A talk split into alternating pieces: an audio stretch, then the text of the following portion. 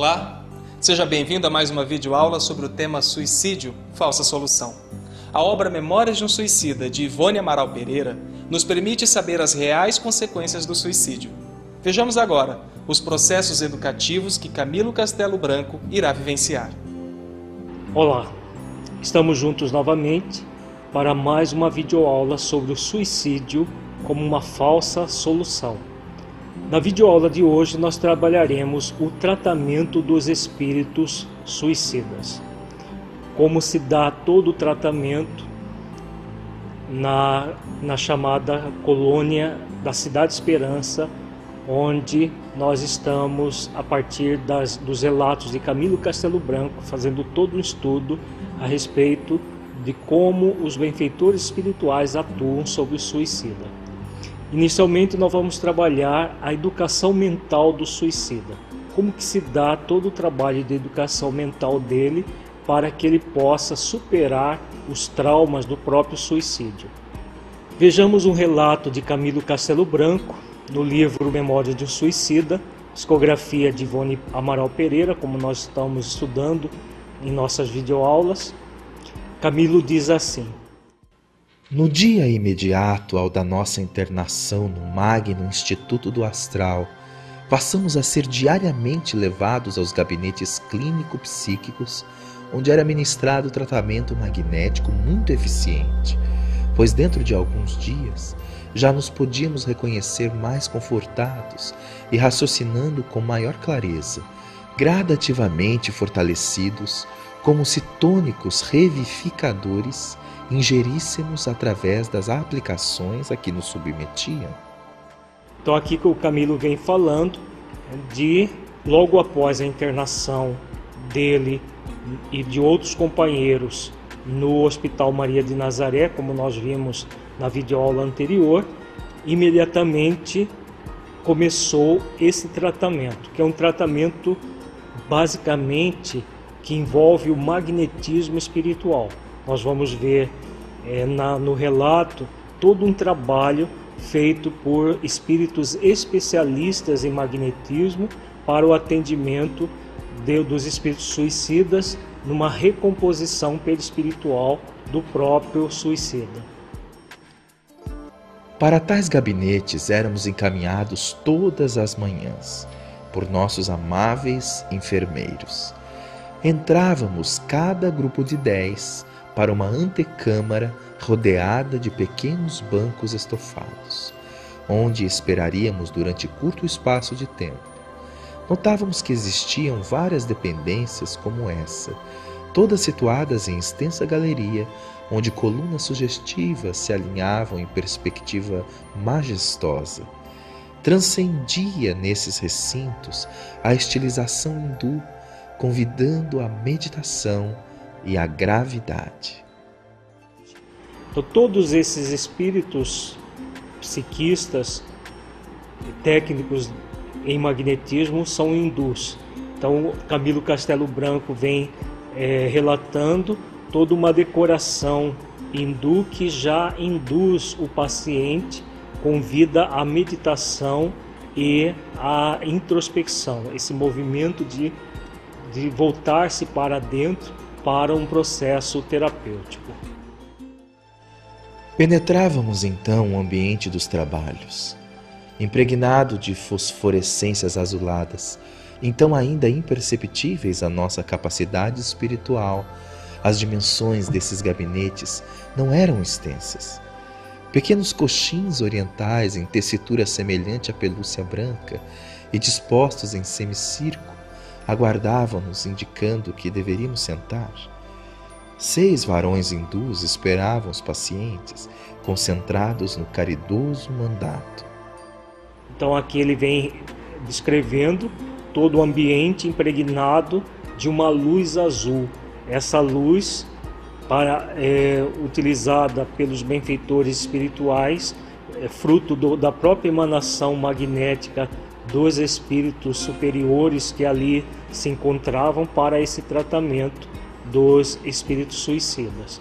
Então, formando um semicírculo para a ação magnética que logo se iniciaria. A princípio, tais cerimônias sugestivas e rodeadas de um quase mistério muito nos intrigaram. Não conhecêramos indianos psiquistas em Portugal. Tampouco fôramos aplicados a estudos e exames de natureza transcendental. Eis, todavia, que nos surpreendíamos agora sob a dependência e proteção de uma falange de iniciados orientais, a cuja existência real não déramos jamais senão relativo crédito por se nos afigurar excessivamente mística e lendária.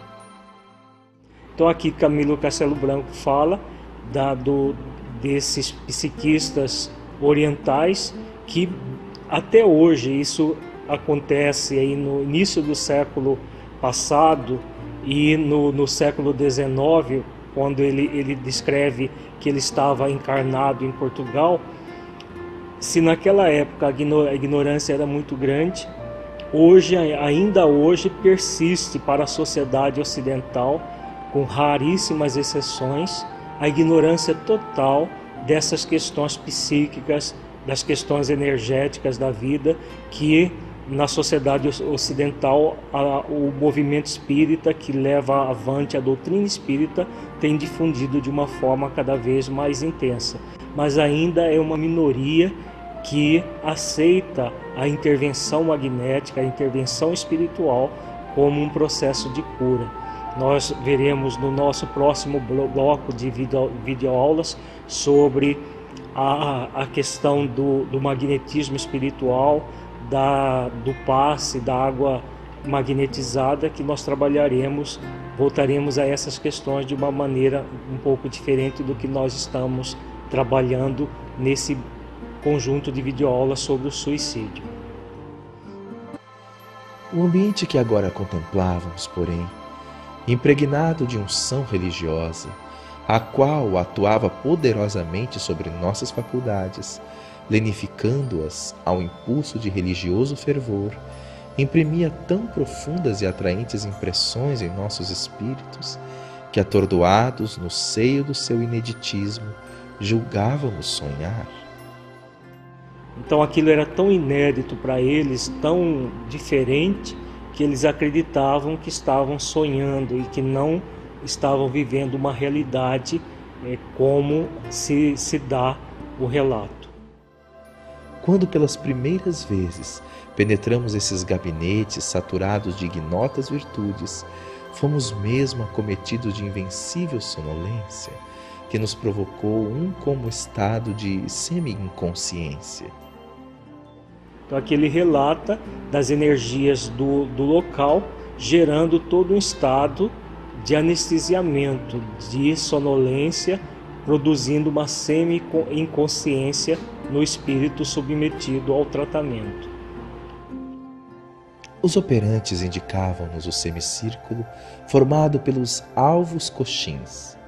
Cinco desses médicos espirituais postavam-se atrás distanciados uns dos outros por espaço simétrico, uniforme, até atingirem um em cada extremidade no semicírculo.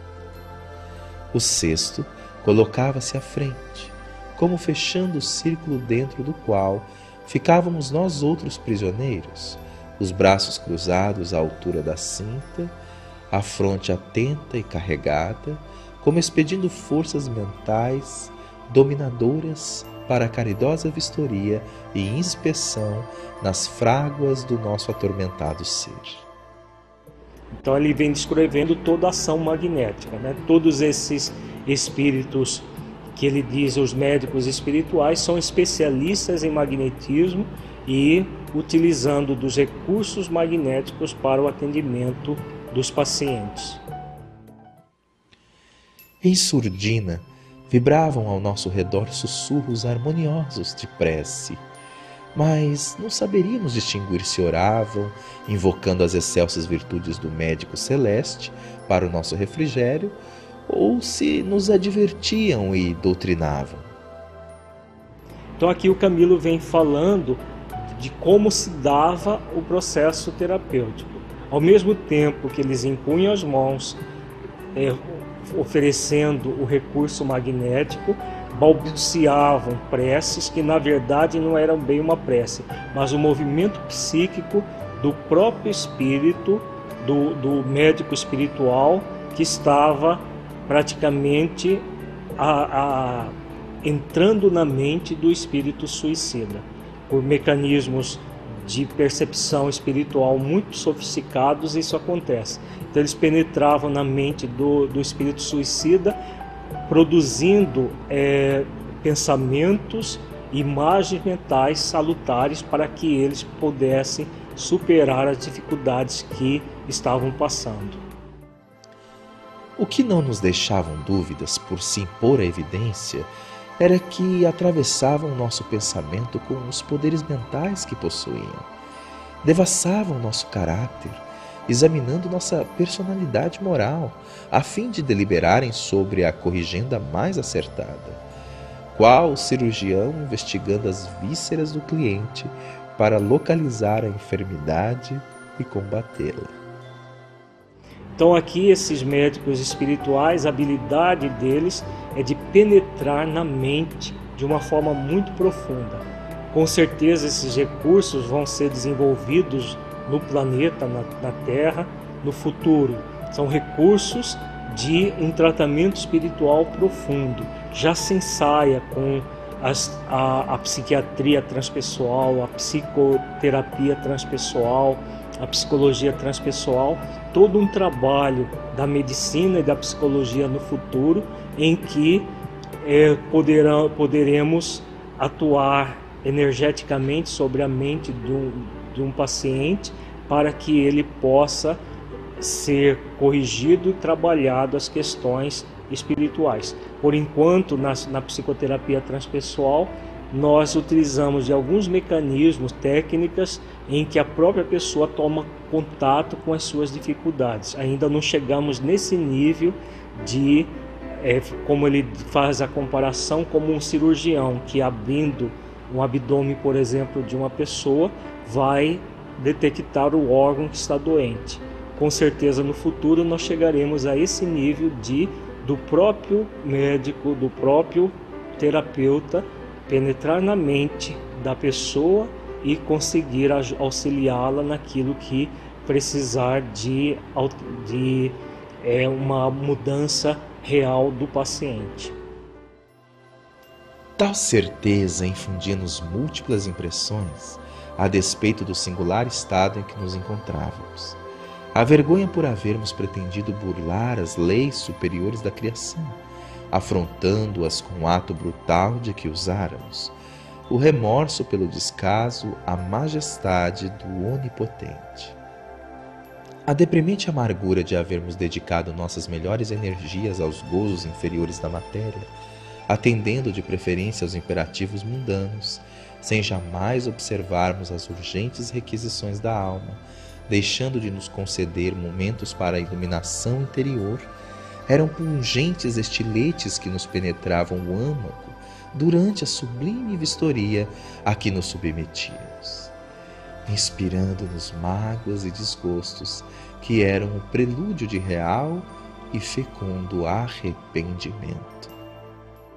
Então, o objetivo desses médicos espirituais de devassar a mente do paciente era para que ele, ao perceber-se nas na trajetória que havia acabado de é, obter na, na última existência, terminada abruptamente pelo suicídio, que ele se percebesse verdadeiramente para propiciar o arrependimento, que é o primeiro passo para o reerguimento moral.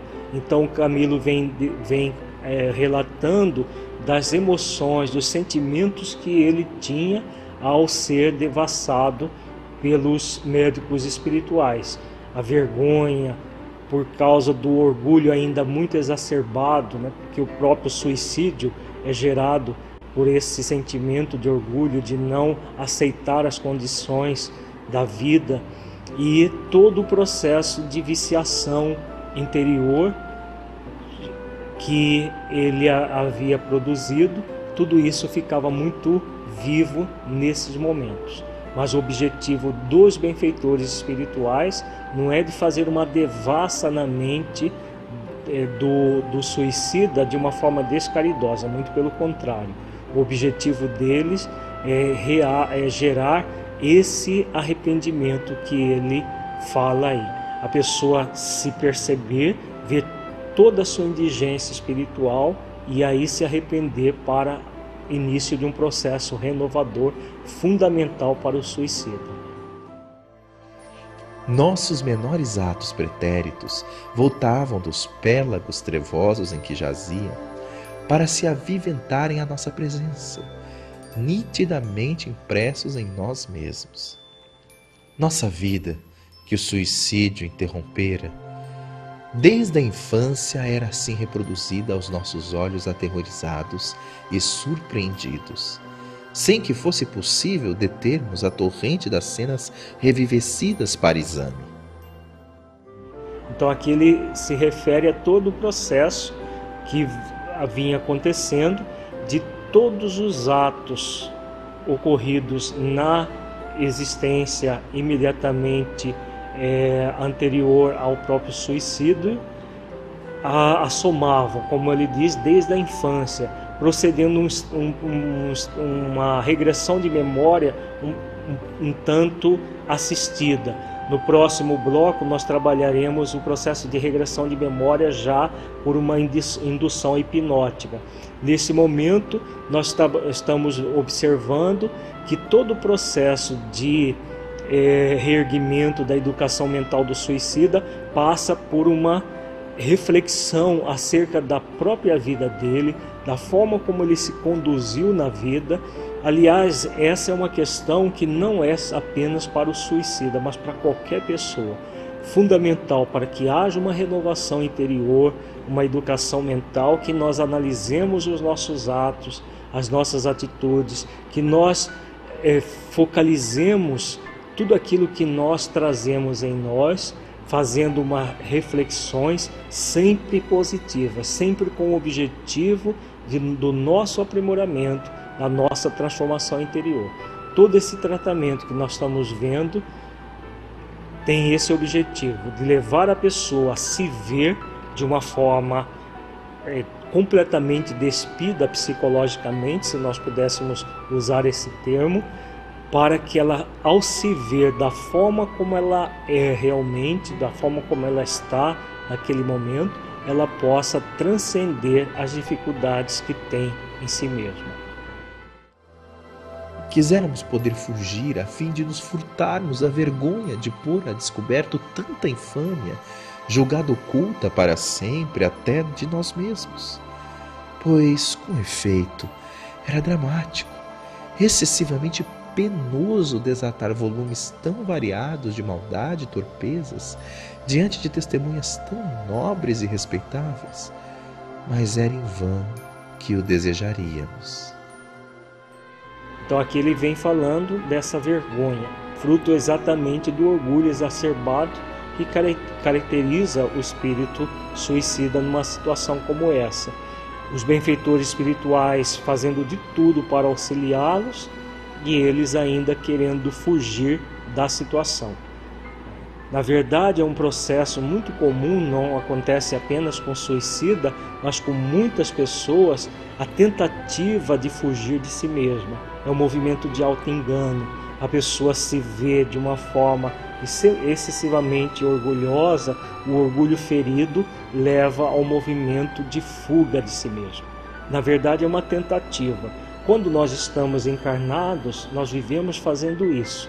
Desencarnados, a, a realidade é bem outra, principalmente numa situação como essa. Envolvidos por médicos espirituais com uma capacidade psíquica muito grande, não havia como esses espíritos fugirem de si mesmos nessa condição. Por isso, o, o depoimento do companheiro nesse sentido. Era em vão que o desejaríamos. Eles desejavam fugir, mas não era possível fugir de si mesmo, porque o autoencontro é fundamental. A benfeitora espiritual Joana de Ângeles, ela fala na coleção psicológica várias vezes a respeito do autoencontro. O autoencontro é exatamente o movimento que transmuta, que transforma o autoengano. Muitas vezes nós passamos a existência inteira movidas pelo autoengano. E somente com o autoencontro é que nós vamos transcender esse autoengano e passar a viver verdadeiramente, viver com V maiúsculo. O Camilo Castelo Branco vem falando tudo isso, né? e claro, numa situação em que o espírito acabou de passar por um suicídio, essa situação é muito mais dramática, muito mais viva. O processo do espírito se auto-encontrar é o que está acontecendo nesse tratamento muito significativo para eles próprios. Sentíamos que nos vinculávamos àqueles coxins pela ação de vontades que se haviam apossado de nosso ser. Ao fim de alguns minutos, porém, suspendiam a operação. Esvaía-se o torpor. As lúgubres sombras do passado eram expungidas de nossa visão, recolhidas que eram ao pego revolto da subconsciência, aliviando a crueza das recordações. Então aqui ele vem falando né, que todo esse processo de, de tentativa de fuga era impossível porque eles estavam sob a ação de vontades muito mais poderosas que as dele.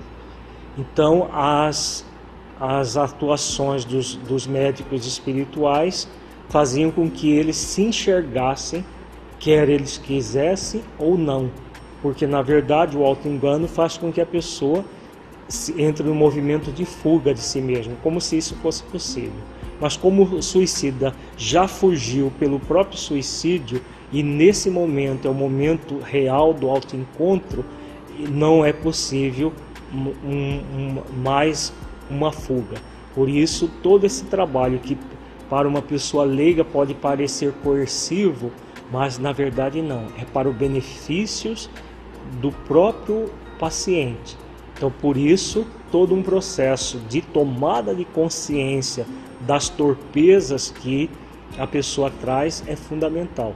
Na psicoterapia transpessoal, nós trabalhamos o tempo todo com isso. O processo de regressão de memória, de ressignificação essencial, todo um trabalho terapêutico para que a pessoa se enxergue, enxergue tudo aquilo que ela traz dentro de si, mas sempre de uma forma amorosa. Nós vamos ver pelo todo o trabalho dos benfeitores espirituais, desdobrar, que vão, vamos desdobrar nesta videoaula, que todo o processo é sempre amoroso, sempre acolhedor, sempre fraterno, com muita compaixão e muito amor, mas sem abrir mão da severidade e da seriedade de um processo como esse, fundamental para o reequilíbrio do espírito. Então a fronte carregada do operador serenava qual arco-íris e alino. Um ar de amorosa compaixão derramava-se por suas atitudes, e aproximando-se, espalmava sobre nossas cabeças as mãos níveas, enquanto os cinco demais assistentes o acompanhavam nos gestos e nas expressões. Então aqui o Camilo coloca de uma, forma muito clara a amorosa compaixão que eles eram envolvidos, apesar de dos médicos espirituais conhecerem na intimidade cada detalhe da vida deles, sempre os acolhendo com amorosidade e com a compaixão, que é próprio do cristão por excelência. O cristão por excelência está sempre fazendo exercícios de amor ao próximo como a si mesmo.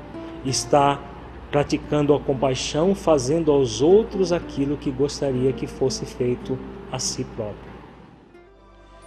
Compassivos, os fluidos beneficentes que a seguir nos faziam assimilar, terapêutica divina iriam gradualmente auxiliar-nos a corrigir as impressões de fome e de sede, a postergar a insana sensação de frio intenso que num suicida resulta da gelidez cadavérica que ao perispírito se comunica. A atenuar os apetites e arrastamentos inconfessáveis, tais os vícios sexuais, o álcool, o fumo, cujas repercussões e efeitos produziam desequilíbrios chocantes em nossos sentidos espirituais. interceptando possibilidades de progresso na adaptação e impondo-nos humilhações singulares, por assinalar a ínfima categoria a que pertencíamos na respeitável sociedade dos espíritos que nos rodeavam. Então aqui Camilo Castelo Branco vem falando de do, da, da, do quanto esses recursos magnéticos eram importantíssimos. Por que, que eles devassavam a mente do espírito? Para poder, para que o espírito entrasse no estado de arrependimento e os fluidos magnéticos para diminuir todas as sensações é, físicas, é, psíquicas que eles traziam devido aos vícios que mantinham quando encarnados e que o suicídio é, gerou todo a, a, aquele processo da morte abrupta e com as repercussões no perispírito que nós já estudamos e claro tudo isso repercute no espírito que é o ser pensante de uma forma muito intensa gerando todas essas perturbações que o Camilo Castelo Branco se referia, principalmente esse sentimento de inferioridade em relação aos outros. É claro que para Deus nós somos todos iguais, mas o espírito calceta, o espírito trânsfuga da lei, ele se sente inferiorizado pela própria condição dele. Todo esse tratamento é para que ele possa despertar para a realidade da vida, buscando o autoencontro e a partir do arrependimento começar todo um trabalho de renovação interior para o bem, para o bom e para o belo. Entre os esforços que nos sugeriam empreender, destacava-se o exercício da educação mental no tocante à necessidade de varrer das nossas impressões o dramático e apavorante hábito tornado trejeito nervoso e alucinado, de nos socorrermos a nós próprios, na ânsia quanto mais de nos aliviarmos o sofrimento físico que o gênero de morte provocara. Então aqui ele fala dos, daqueles cacoetes que o espírito suicida tem, que nós já estudamos em videoaulas anteriores, dependendo do tipo do suicídio, eles vão ter aqueles cacoetes. Por exemplo, no caso do Camilo, a, a tentativa de aplacar o sangramento que ele tinha na região do ouvido. Do espírito que se enforcou, a tentativa de arrancar da, do pescoço a corda que o havia sufocado. Do espírito que se jogou embaixo de um trem, a tentativa de pegar os, as, as partes do corpo que foram retalhadas no ato suicida. Então, esse tratamento visava também a superação dessa dificuldade que gera muito sofrimento para o suicida. Como ficou explicado, havia aqueles que se preocupavam em estancar hemorragias, havia os enforcados a se debaterem de quando em quando, porfiando no esforço ilusório de se desfazerem dos farrapos de cordas ou trapos que lhes pendiam do pescoço os afogados bracejando contra as correntes que os haviam arrastado para o fundo. Os retalhos, hediondos quais fantasmas fabulosos a se curvarem em intermitências macabras, na ilusão de recolherem os fragmentos dispersos, ensanguentados do corpo carnal que lá ficara algures, estraçalhados sob as rodas do veículo à frente do qual se arrojaram em audaciosa aventura, supondo furtarem-se ao sagrado compromisso da existência. Então, todos esses cacoetes eram liberados a partir do próprio tratamento da educação mental que eles estavam sendo submetidos. Tais gestos, repetimos, a força de se reproduzirem desde o instante em que se efetivara o suicídio e quando o instinto de conservação imprimiu na mente um impulso primitivo para a tentativa de salvamento, haviam degenerado em vício nervoso mental, sucedendo-se através das vibrações naturais ao princípio vital, repercutidas na mente e transmitidas à organização físico e espiritual. Na verdade, tudo isso, como nós já vimos, é resultado da própria morte abrupta pelo suicídio.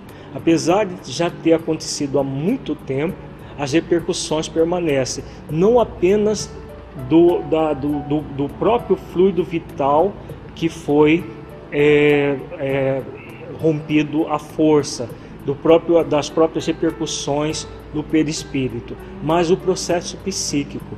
Como eles já haviam sido socorridos, todo o fluido vital já havia se esgotado, porque, como nós vimos, o espírito o suicida só é socorrido depois de esgotado todo o fluido vital.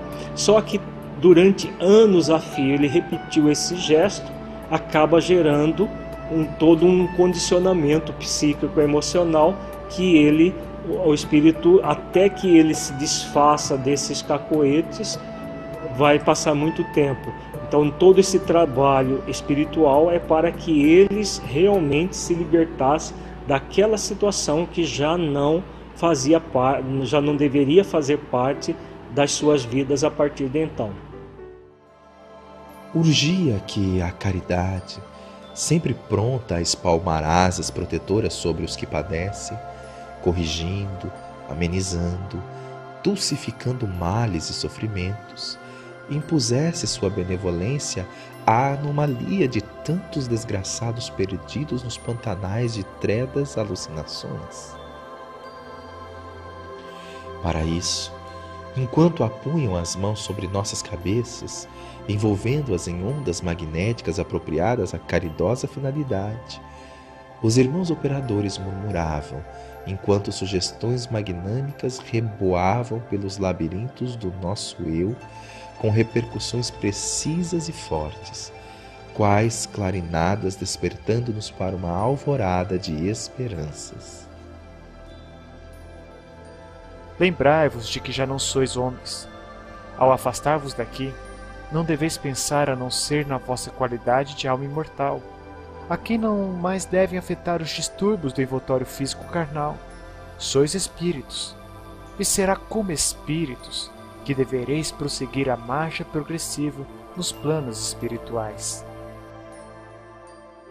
Então, esse aqui, na verdade, o que os benfeitores espirituais estão fazendo é uma indução hipnótica no paciente, induzindo hipnoticamente a ele sempre se lembrar que eles já não eram homens encarnados, mas sim espíritos imortais, cuja finalidade maior é a evolução, é o bem, é o bom, é o belo, e não ficar presos a situações do passado espiritual que já não voltava mais. Então, essa indução magnética faz com que o espírito possa, com menos dificuldade, superar os seus cacoetes, as suas, os seus vícios mentais. Vejamos agora que o Camilo Castelo Branco vai fazer referências às experiências posteriores a esses tratamentos que eles tinham. Observando os antigos companheiros do Vale de Trevas, vi que se esforçavam como nós mesmos, vínhamos tentando desde alguns dias para corrigir os feios cacoetes já mencionados, pois se o hábito impelia a repetição dos mesmos, lembravam-se a tempo e paralisavam a meio caminho o impulso mental que os ocasionava levando em consideração a sugestão oferecida pelos amoráveis assistentes. Então aqui ele está falando que os espíritos começavam a ter o gesto e lembravam-se da, da indução é, dos, dos médicos espirituais e cerceavam o movimento para que eles pudessem se reeducar mentalmente. Então, riam-se de si mesmos em comovedores desabafos, nervosamente, pensando em que já não deveriam sentir os efeitos físicos do ato macabro. Riam uns para os outros, como a se felicitarem mutuamente pelo alívio recebido através da informação de que já não deveriam sentir aquelas impressões, e como se o riso sacudisse vibrações tormentosas. Então ele fala da, da uma situação cômica, né? Cada um com o seu cacoete tentando corrigir e um olhando para o outro e gerando uma situação tragicômica mas que eles eh, recebiam aquilo de uma forma aliviada. Riam para se desacostumarem daquele choro malévolo que acordava sensações precipitosas. No hospital, eram proibidas as rábicas convulsões do vale sinistro, e chorar nas desesperadoras aflições com que para trás havíamos chorado era destampar a comporta das torrentes das agonias que a caridade sacrossanta de Maria minorava através do desvelo dos seus servos. Então, eles, quando ele diz, é uma situação realmente tragicômica. Riam para não chorar, porque no hospital era proibido aquele choro raivoso que ele descreve e nós vimos em videoaulas anteriores quando estavam no Vale dos Suicidas. Agora, sobre a proteção, como ele diz, sacrossanta de Maria de Nazaré, não havia motivo por, por aquele choro raivoso, mas para um processo de renovação interior, para um, uma, um direcionamento mais feliz. Veremos no próximo bloco o tratamento através de regressão de memória. Nós vimos nesse bloco anterior que a, o processo começa numa regressão de memória mais sutil, a partir de uma indução é, magnética dos médicos espirituais, mas não cessa aí. É necessário uma regressão de memória mais consciente ainda, para que o espírito possa realmente se recobrar totalmente. Então, isso nós veremos no bloco é, logo a seguir.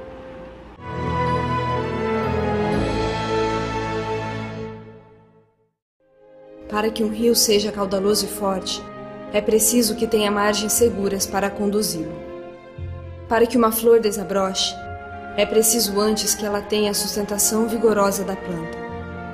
Para que sejamos pessoas de bem, é preciso nos qualificar, humanizar, para espiritizar. Projeto Espiritizar.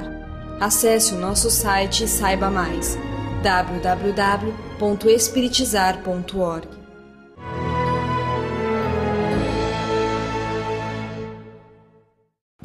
Para a nossa evolução moral, é fundamental sabermos passar pelas provas e expiações. Confira agora por que, a regressão de memória é importante para o processo educativo do suicida. Então vejamos agora as descrições que Camilo Castelo Branco faz sobre o tratamento de regressão de memória.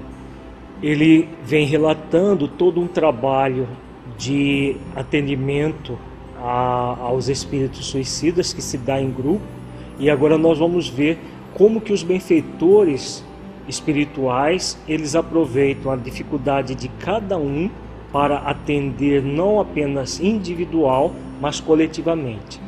É uma verdadeira psicoterapia de grupo que nós vamos ver agora.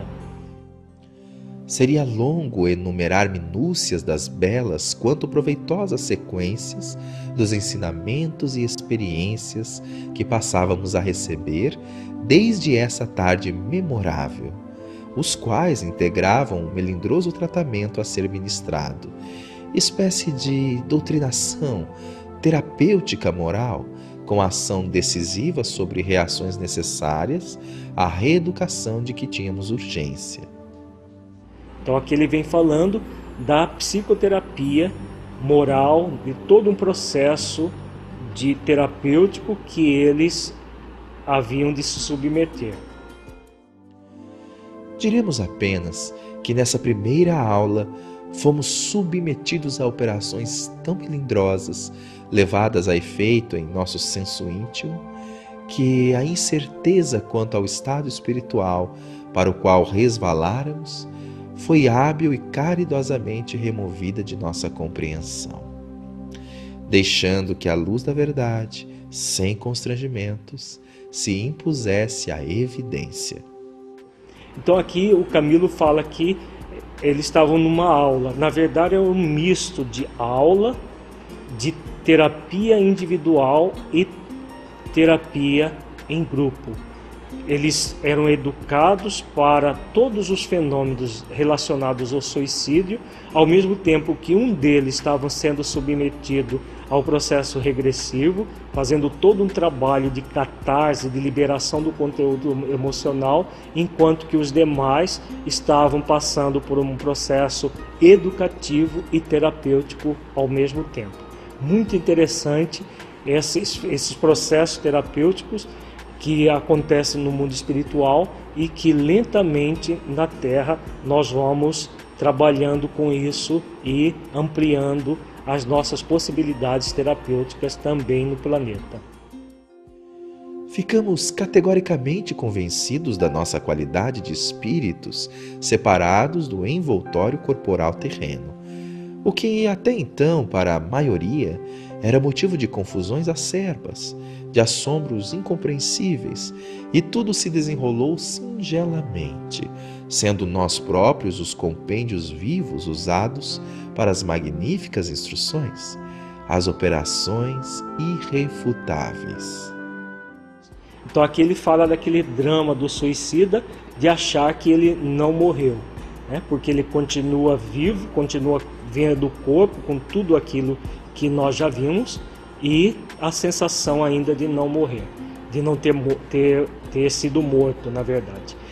Todo esse processo educativo é para mostrar que o espírito é imortal, mas que eles mataram sim o corpo de carne que apodreceu alhures e continuam vivo em espírito como nós estamos vendo. Vejamos como os eruditos instrutores levavam a cabo o sacrossanto mandato. Belarmino de Queiroz e Souza, que como sabemos era individualidade portadora de vasta cultura intelectual, além de ser adepto das doutrinas filosóficas de Augusto Comte, foi convidado, dentre outros que depois receberam o privilégio, a subir ao estrado onde se realizaria a formosa experiência instrutiva. Então aqui o Camilo faz referência ao seu companheiro de desdita chamado Belarmino, que era um materialista porque era adepto da filosofia de Augusto Conte, um dos grandes filósofos materialistas do, da, que a humanidade já teve. Devemos observar que irmão Teócrito tomava parte em tão delicada cerimônia como presidente de honra, lente insigne dos lentes em ação. Colocaram o ex-professor de línguas à frente do aparelho luminoso que despertaram nossa atenção à chegada, ao qual ligaram-no por um diadema preso a tênues fios que se diriam cíntilas imponderáveis de luz. Então aqui ele vem descrevendo o aparelho, que é uma espécie de um cinematógrafo que era ligado à mente do espírito que iria submeter ao processo regressivo e nesse aparelho, nessa tela, todo aquilo que, que estava acontecendo com o espírito suicida na regressão de memória aparecia na tela para a, o entendimento e para o estudo dos demais. Enquanto Alceste o ligava, Romeu informava-o em tom assaz grave de que conviria voltar-se alguns anos passados de sua vida, coordenando os pensamentos a rigor, na sequência das recordações e partindo do momento exato em que a resolução trágica se apossara das suas faculdades. Para que tal conseguisse, auxiliava-o revigorando sua mente com emanações generosas de que suas próprias forças extraía. Então aqui ele fala do, do, do desse médico espiritual chamado Romeu, né, que, em conjunto com Alceste, que o ligou ao aparelho, e o Romeu conduzindo é, hipnoticamente a ele regredir a, o mesmo processo de regressão de memória que nós já temos no mundo físico. É uma técnica é, hipnótica que o médico espiritual estava é, é, induzindo o paciente à regressão. Belarmino obedeceu, passivo e dócil a uma autoridade para que não possuía forças capazes de desagradar. E recordando, reviveu os sofrimentos oriundos da tuberculose que o atingira, as lutas sustentadas consigo mesmo ante a ideia do suicídio. A tristeza inconsolável, a veraz agonia que se apoderara de suas faculdades em litígio entre o desejo de viver. O medo da moléstia impiedosa que avassalava sua organização física, supliciando-o sem tréguas, e a urgência do suicídio para, no seu doentio modo de pensar, mais suavemente atingir a finalidade a que a doença o arrastaria sobre atrozes sofrimentos. Então ele vem relatando a causa do suicídio do Belarmino. O Belarmino suicidou-se porque ele é, adquiriu tuberculose e para não sofrer a ação da tuberculose, ele, é como materialista, acreditando que ao morrer tudo acabava, ele se matou para apressar o, o desenlace que logo aconteceria com a tuberculose. À proporção que se aproximava o desfecho, porém, o filósofo contista esquivava-se recalcitrando a ordem recebida suores gelados como lhe banhavam a fronte ampla de pensador, onde o terror mais e mais se acentuava, estampando expressões de desespero a cada novo arranco das dolorosas reminiscências. Então aqui o Camilo vem falando da do, do, da, do processo de hesitação do, do espírito. Quanto mais ele se aproximava do ato, do momento do suicídio, ele mesmo materialista, ele ainda, até aquele momento continuava materialista, ele recalcitrava a ordem. Mas a ordem hipnótica é muito intensa e não há como o espírito fugir de uma situação como essa. Entretanto, o que mais surpreendia era que na tela fosforescente a qual ligava, iam se reproduzindo as cenas evocadas pelo paciente fato empolgante que a ele próprio, como a assistência, facultava a possibilidade de ver, de presenciar todo o amaro drama que se precedeu o seu ato desesperador e as minúcias emocionantes e lamentáveis do execrável momento. Então, tudo aquilo que o espírito estava revivendo aparecia na tela e todos aprendiam juntos o drama que a, o, o Belarmino, nesse caso, estava passando. A este seguiam-se as tormentosas situações de além-túmulo que lhe foram consequentes, o drama abominável que o surpreendera, as confusas sensações que durante tanto tempo o mantiveram enlouquecido. Então, tudo aquilo que ele passou, que nós já estudamos amplamente em videoaulas anteriores, Enquanto o primeiro operador auxiliava o paciente a extrair as recordações próprias, o segundo comentava-as, explicando os acontecimentos em torno do suicídio, antes e depois de consumado.